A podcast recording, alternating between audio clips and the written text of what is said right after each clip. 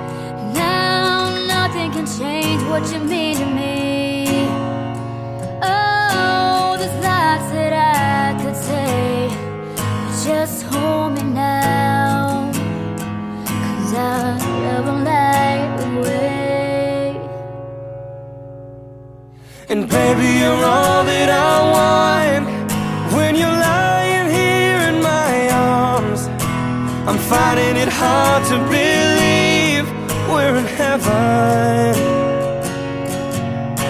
And love is all that I need And I found it there in your heart.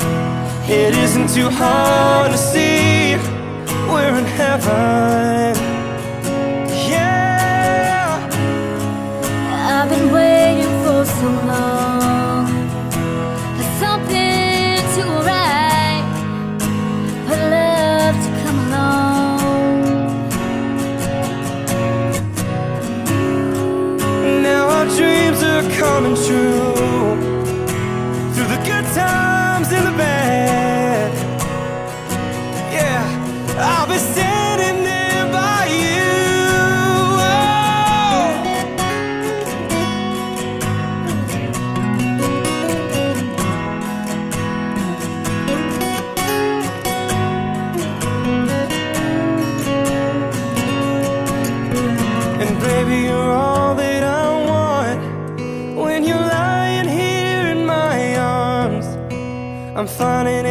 To been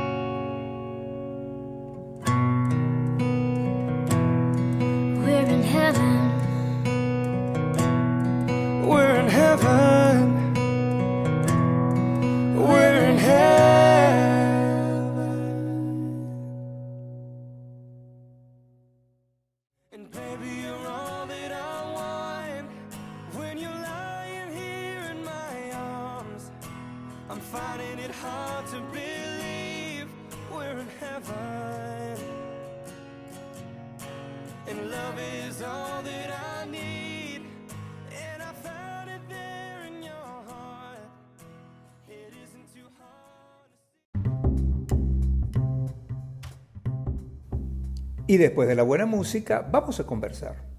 Hace unos meses escuché una polémica generada por la famosa cantante venezolana Karina, quien se escandalizó y levantó su voz de protesta en una entrevista para el programa Venga la Alegría, manifestando su opinión sobre la música de Bad Bunny. Comenta la cantante que no le gustó que al intérprete del tema Perreo Sola se le otorgara el título de Compositor del Año por la Sociedad Americana de Compositores, Autores y Editores. El cantante Bad Bunny, a pesar que tiene su tiempo dándose a conocer, ha cosechado muchos éxitos y ha logrado acaparar la atención de muchos por su particular modo de expresarse en las letras de sus canciones. Hace poco, el originario de Puerto Rico fue el primer cantante urbano en ser portada de la revista de los Rolling Stones. Además, ha ganado muchos premios gracias a su carrera. Sin embargo, hay personas que consideran que su música no aporta mucho. Y ese es el caso de la cantante Karina. En su crítica, la venezolana expresa que su molestia no es contra el cantante puertorriqueño, pero afila sus palabras contra la organización que considera, a su modo de ver, es una organización seria y respetada que se ocupa de defender a los que ella llamó compositores reales y que vengan a darle un premio tan prestigioso a un artista como ese, comenta la cantante. Estima de igual forma que no es posible comparar las letras de las canciones de Bad Bunny con las que ha escrito Armando Manzanero, a las que considera en este caso las de Bad Bunny como una vulgaridad. Expresa, Karina, tú no vas a poner en la misma bolsa a Armando Manzanero y a Bad Bunny, hazme el favor. No creo que eso se pueda considerar una composición. Esa vulgaridad no me interesa y no creo que se pueda considerar composición. Pero es una expresión de un género que es puro y que por algo pega, añadió Karina. Pero antes de analizar los comentarios de la venezolana, vamos a disfrutar de un cover cuyo tema es muy propicio para estos tiempos de crisis mundial en los que muchos vivimos momentos difíciles, pero con optimismo y fe vamos superando poco a poco. Del año 1970 vamos a escuchar Bridge Over Troubled Water, original de Paul Simon, del dúo Simon and Garfunkel versionada al español por Camilo VI y otros tantos con el nombre de Puentes sobre aguas turbulentas y que en esta oportunidad vamos a escuchar en la voz de Tom Legend, interpretada magistralmente en el homenaje que se le hizo a la reina del soul, Aretha Franklin, en la entrega del Grammy del año 2019 que he escogido para ustedes y que pueden disfrutar plenamente a partir de la plataforma YouTube. Disfrútenlo.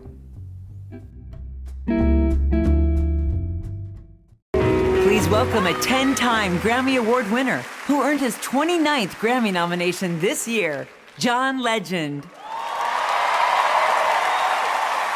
Thank you. Tonight I am honored to salute the Queen by singing a song on which she demonstrated her genius as an interpretive singer, musician, and arranger. Now, Paul Simon has said this might be the best cover version ever of one of his songs. So we're going to cover her cover version tonight. Thank you, Aretha, for your example of what it means to be a true singer, a true artist who offered us all a bridge over troubled water.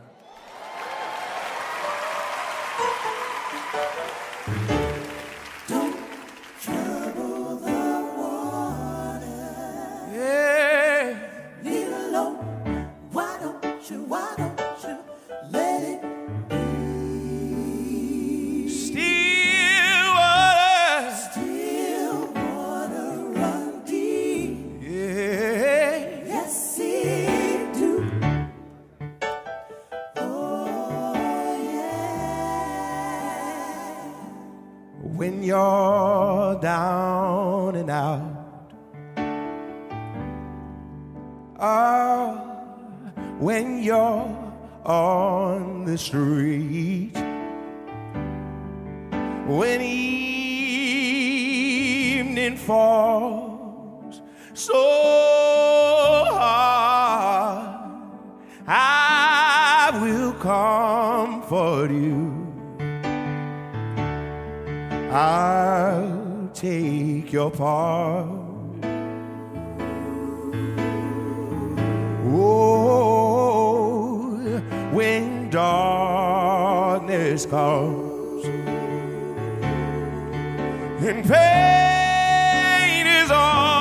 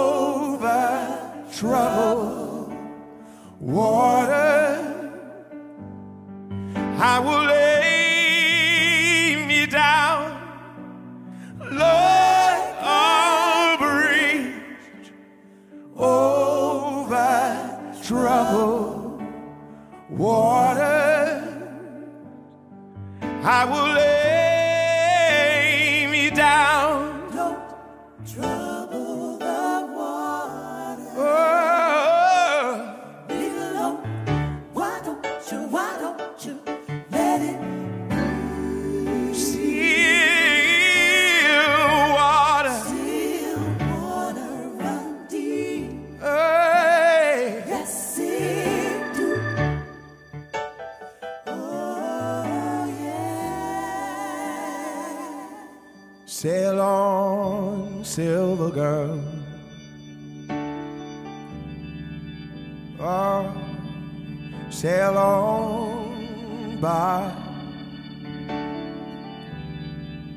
Your time has come to shine. All of your dreams on their way. See how they shine.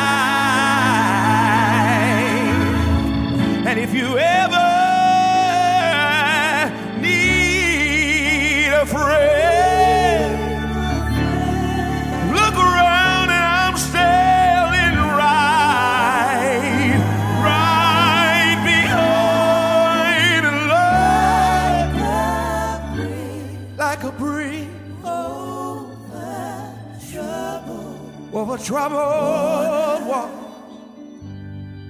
I will ease your mind and like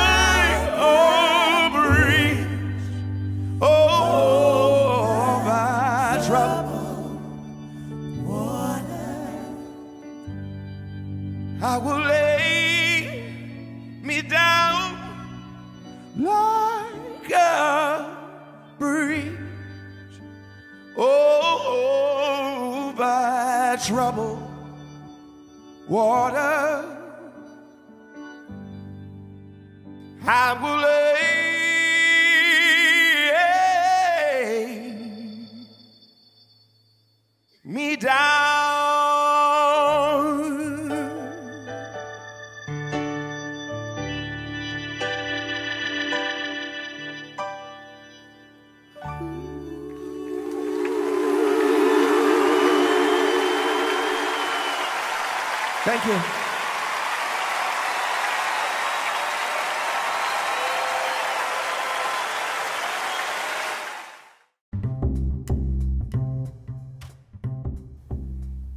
Qué bien que se escuchó ese tema. Y bueno, seguimos con nuestro podcast Hombres Irreverentes, analizando el escándalo que armó la venezolana Karina. Luego de leer y ver sus declaraciones, dejé pasar unos días. Conversé el tema con otras personas y pude entender que la molestia puede surgir como consecuencia de la ausencia de renovación o actualización de algunos de los compositores o cantantes que salieron a criticar el premio a este peculiar compositor y cantante también. Yo he escuchado reggaetón, lo he disfrutado y sé que es un género musical que se deriva del reggae y del dancehall, así como elementos del hip hop y la música hispana a lo que se ha llamado en estos momentos, en estos tiempos, como el género urbano. por ser una expresión de jóvenes latinos en las grandes ciudades. Ha tenido una amplia difusión durante los últimos 20 años del siglo XXI. Sus letras son inspiradas en la cotidianidad de la vida de las personas de las islas del Caribe, específicamente de Jamaica, Barbados, Trinidad y Tobago, y que se asentó con mucha más fuerza en Puerto Rico, de donde han salido los grandes exponentes de este género musical, tal como lo conocemos en la actualidad. Es una manera de expresión de los jóvenes, así como lo ha sido el rock and roll, el rock, la salsa, el merengue, la bachata y otros tantos géneros de la música universal. No es más que una expresión de sentimientos y de realidades. Pienso que el tema de esta polémica surge a partir de la muy particular letra de la canción Si tu novio no te mama el culo, pues para eso que no mame, dice la canción. Y que a simple vista puede sonar soez, vulgar, de mal gusto, pero en realidad yo voy a ir más allá del título o la letra de esta composición. Puede escandalizarnos que un hombre quiera cantarle al cunilinguisanal de esa manera expresa, sin filtros, sin adornos de ninguna naturaleza, tratándose de una actividad sexual natural practicada por todos nosotros o por casi todos.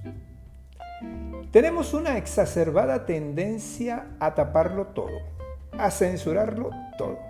Entiendo que hay razones de índole moral, religioso, educativa, legales, personales, en fin. Cualquier persona puede, válidamente en ejercicio de su libertad de expresión, decir lo que estime conveniente.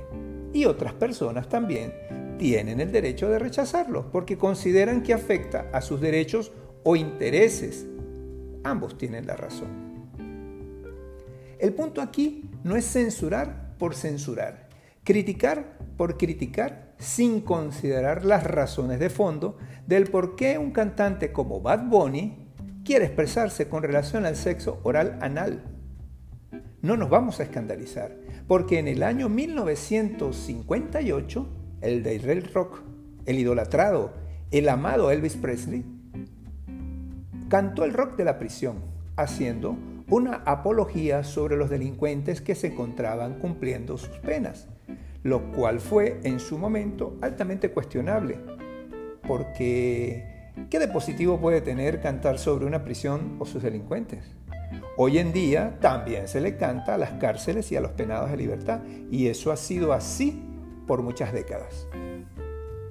Mi punto es que, si bien los temas de muchas canciones del reggaetón tienen letras cuyos mensajes pueden llegar a ser cuestionados o censurados por no cumplir con los estándares estéticos de algunas personas, Pienso que esas letras son el reflejo de lo que nuestra sociedad es hoy en día.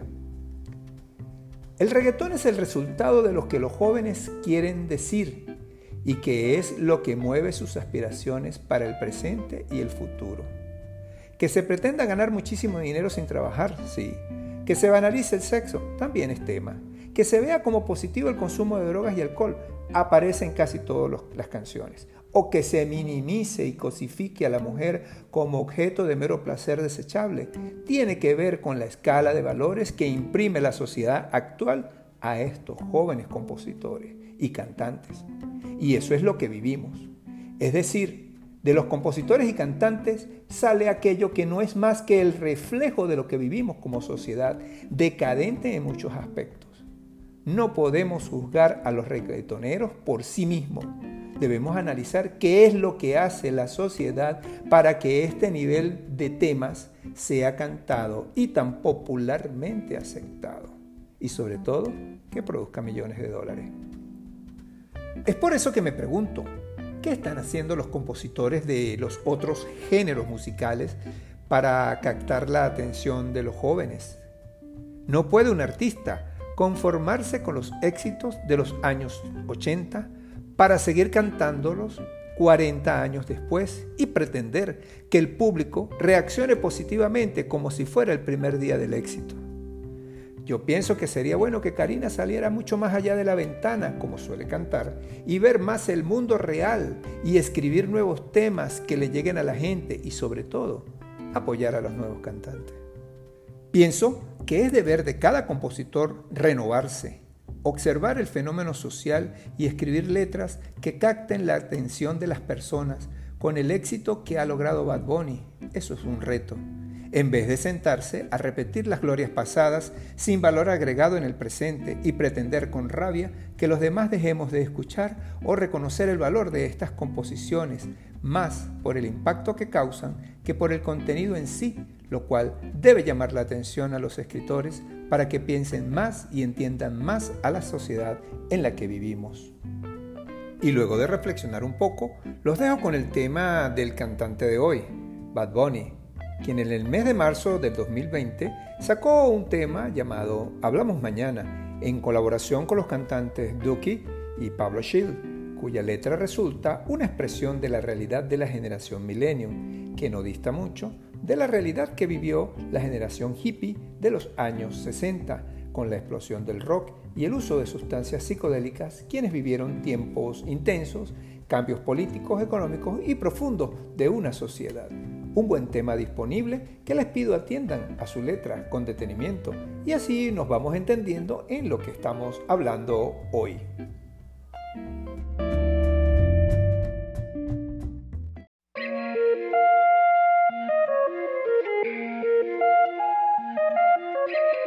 Yo hago lo que me dé la gana. Yo fui quien pagó mi cubana. Yo ni sé cómo tú te llamas.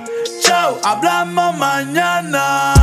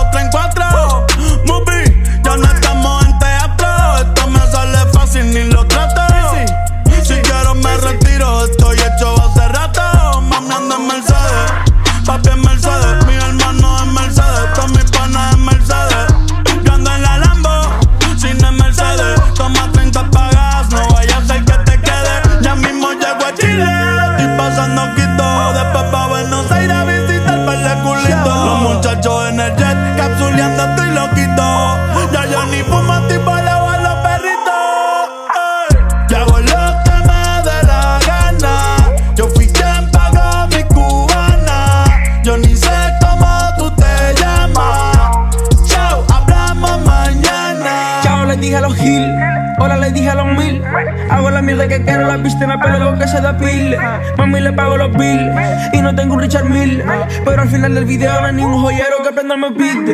Pasa lo que puede, puede. yo hago lo que quiero. Como que qué cabrón, por eso hago dinero. Man. Hielo en la cadena, sub-cero. Tu cuenta del banco en cero. Siempre estoy brillando, no me cachan ni molina. La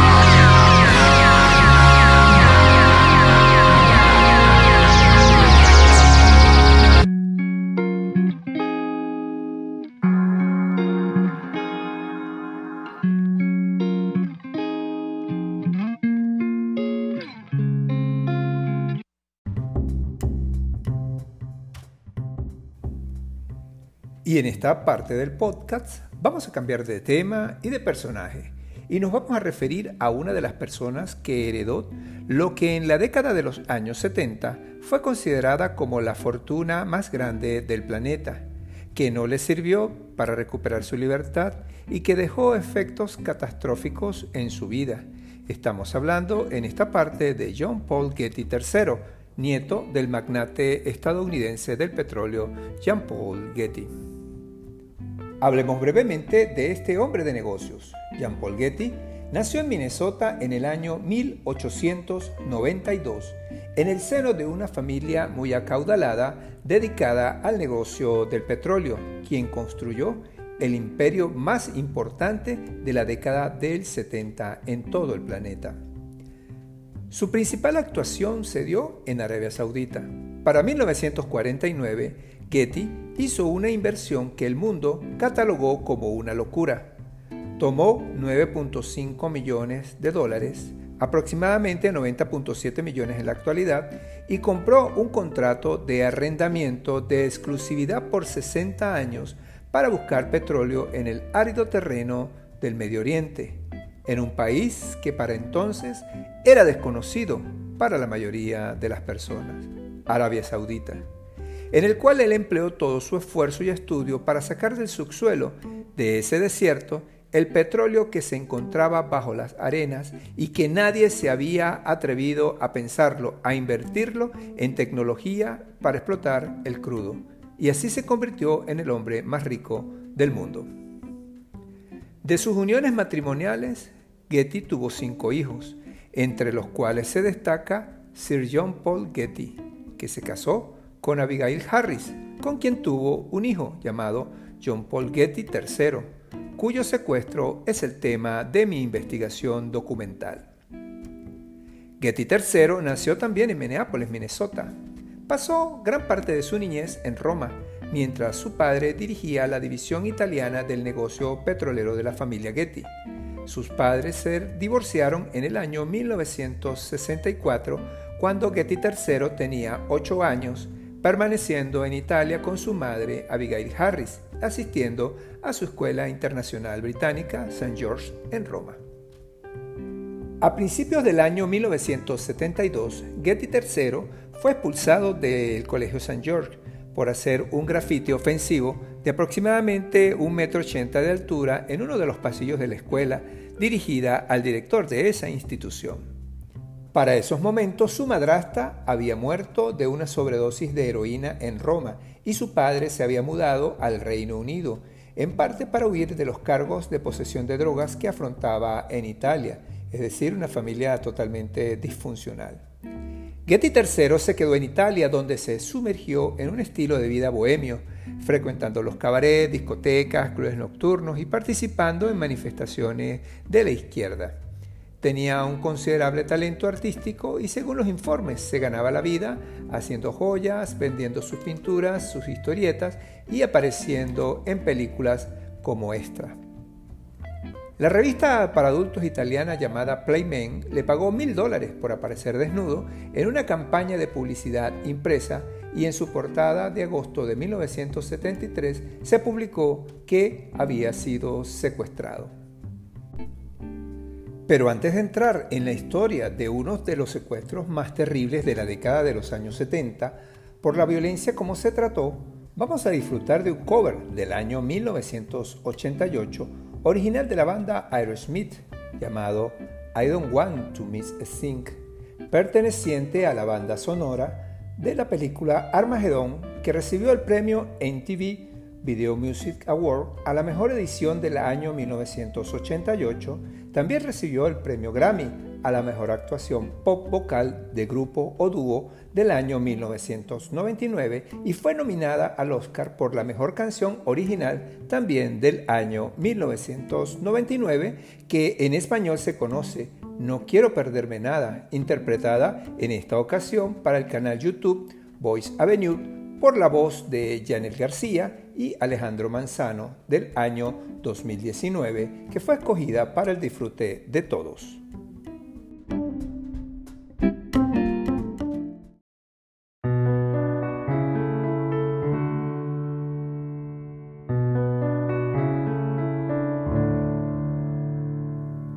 I could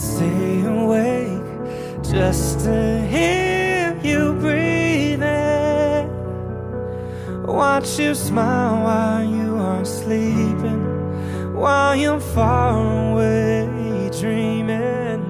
I could spend my life in this sweet surrender. I could stay lost in this moment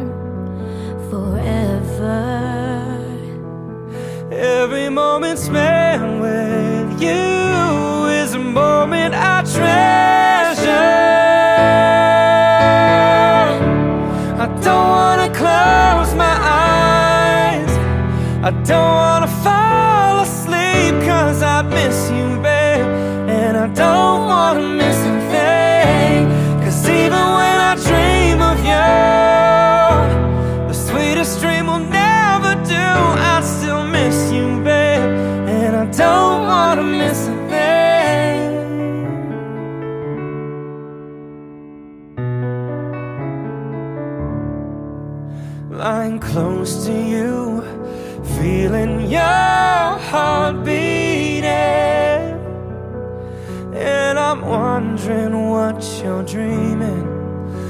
wondering if it's me you're seeing.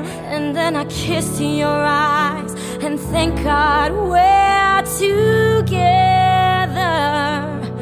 I just wanna stay with you in this moment forever, forever and ever. I don't wanna close my eyes.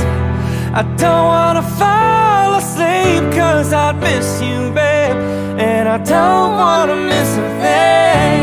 Cause even when I dream of you, the sweetest dream will never do. I'd still miss you, babe. And I don't wanna miss a thing. And I don't wanna miss one smile. I don't wanna miss one kiss. I just wanna be with you out here just like this. I just wanna hold you close. I feel your heart so close to mine,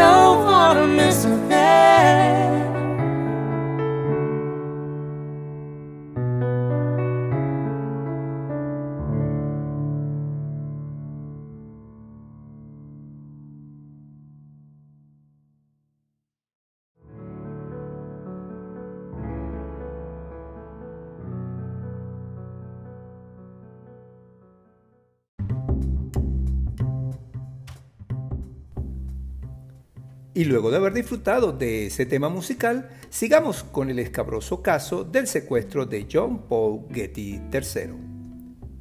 Se dice que Getty III fue secuestrado mientras cruzaba a pie la Piazza Farnese en Roma a las 3 de la madrugada de un 10 de julio del año 1973, contando con 16 años.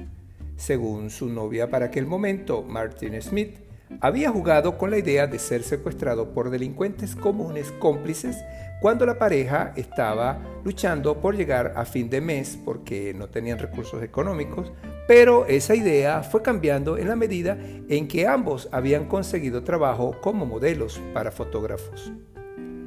La chica declaró que Paul ya no quería ser secuestrado, pero los secuestradores lo seguían y se lo llevaron le vendaron sus ojos y fue conducido y encarcelado en una cueva de Calabria, en Italia. Los secuestradores emitieron una nota de rescate reclamando la cantidad de 17 millones de dólares de la época, que en la actualidad podrían equivaler a la cantidad de 98 millones de dólares aproximadamente, a cambio de entregarlo con vida. Sin embargo, la familia sospechó que fuera una treta del adolescente rebelde con la finalidad de sacar dinero de su tacaño abuelo. John Paul Getty Jr., padre de Getty III, pidió el dinero a su abuelo, es decir, a John Paul Getty, el magnate, pero este rechazó entregar dinero alguno, argumentando que eso pondría a sus otros 13 nietos en el objetivo de los secuestradores si él accedía a pagar. Los secuestradores enviaron una segunda demanda, pero su llegada fue retrasada por una huelga postal italiana. A medida que el tiempo pasaba, el trato a Paul por parte de sus captores empeoró. Le quitaron la radio, mataron un pájaro que había tomado como mascota y empezaron a jugar a la ruleta rusa contra su cabeza. En noviembre del año 1973, un periódico italiano recibió un sobre que contenía un mechón de cabello y una oreja humana, así como una nota de aviso de los secuestradores amenazando con mutilar más a Getty III si no se les pagaba la cantidad de 3.2 millones de dólares, actualmente 18.4 millones de dólares. Y antes de continuar con esta historia de tragedia y dolor humano, vamos a escuchar un tema mashup. En las voces de Natalie Down y Sarah Douglas, quienes en el año 2019 interpretaron los temas Sweet Dream del año 1983, original de Annie Lennox y David Stewart, y la canción del año 2003, Seven Nation Army, original del grupo White Stripes, del año 2003, que podemos disfrutar a través de la plataforma YouTube.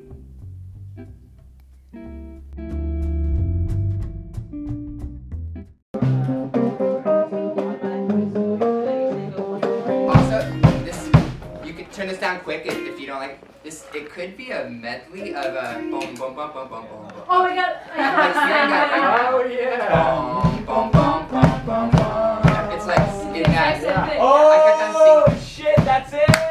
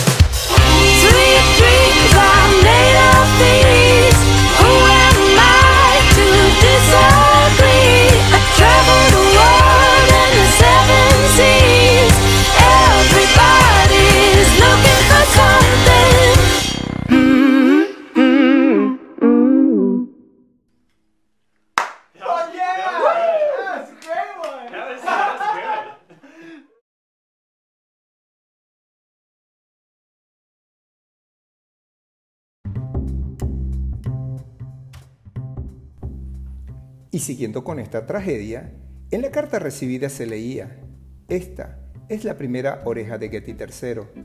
Si dentro de 10 días la familia todavía cree que esto es una broma montada por él, entonces llegará la otra oreja. En pocas palabras, llegará en pedacitos. La salud de Getty III empezó a declinar rápidamente porque su herida se infectó, a lo que se le añadió una neumonía causada por las frías temperaturas al llegar el invierno. Sus captores se alarmaron por eso y le suministraron grandes dosis de penicilina para tratar la infección, lo que provocó una alergia al antibiótico, afectando más su salud. Después que la oreja de Paul fuera enviada, su abuelo acordó pagar no más de 2.2 millones de dólares, equivalente en la actualidad a 12.7 millones de dólares, la cantidad máxima que era deducible de impuesto, y le dio prestado el resto a su hijo, que era responsable de pagar la suma con un interés del 4%, todo un viejo usurero y tacaño. Paul fue encontrado vivo el 15 de diciembre de 1973 en una gasolinera en Lauria, provincia de Potenza, poco después de que el rescate fuera pagado. A sugerencia de su madre, el joven llamó a su abuelo para darle las gracias por pagar el rescate, pero Jean-Paul Getty rechazó ponerse al teléfono. Nueve de los secuestradores fueron aprendidos, incluyendo a Girolamo Piromali y Saverio Mammoliti, miembros de alto rango de la Drangheta, que era la organización mafiosa de Calabria. Dos de los secuestradores fueron condenados y enviados a prisión. Los otros fueron absueltos por falta de pruebas, incluidos los jefes de la Drangheta. La mayor parte del dinero del rescate nunca fue recuperado. Cosas de la justicia. Este episodio tan trágico y violento desde el punto de vista físico y psicológico llevó a Getty III a sumergirse en el mundo de las drogas y el alcohol, hasta que a la edad de 24 años sufrió una sobredosis de heroína que lo dejó tetrapléjico, falleciendo en el año 2011 a la edad de 54 años. Una vida con mucho dinero, pero muy triste en realidad.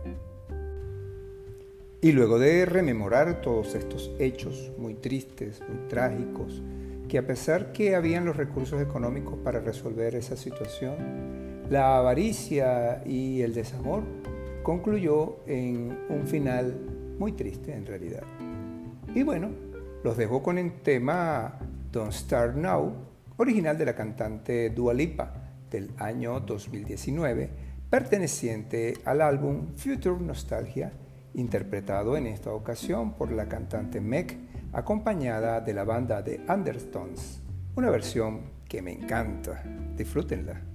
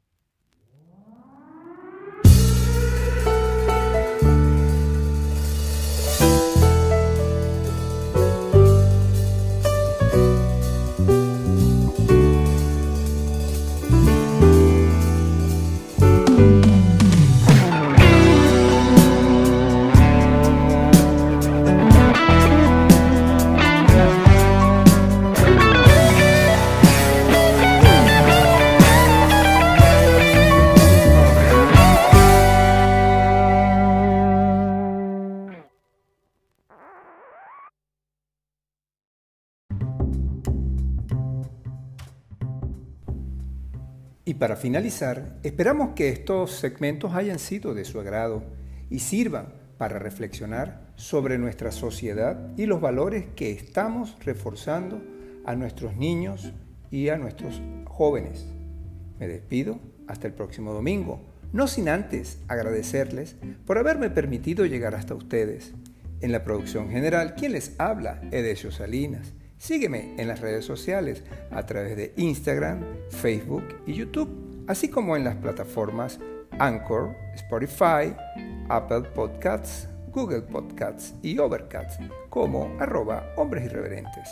Cualquier comunicación, sugerencias u observaciones, críticas constructivas o destructivas, como siempre, no importa. Escriban al correo electrónico hombresirreverentes.gmail.com. Y en estos tiempos en los que hayamos podido perder la fe o nos hayan atacado nuestros propios demonios por efectos de esta terrible pandemia, los dejo con un tema renovador que me ha animado a mí particularmente el alma titulado Resistiré, que ha sido interpretado por varios artistas españoles como Alex Ubago, Andrés Suárez, Álvaro Soler, Blas Cantó, Conchita, David Bisbal, Melendi y otros muchos, original de los compositores Manolo de la Calva y Carlos Toro, que desde el mes de abril del 2020 se ha convertido en un himno para llevar la esperanza a todos. Disfrútenlo. Chao, chao.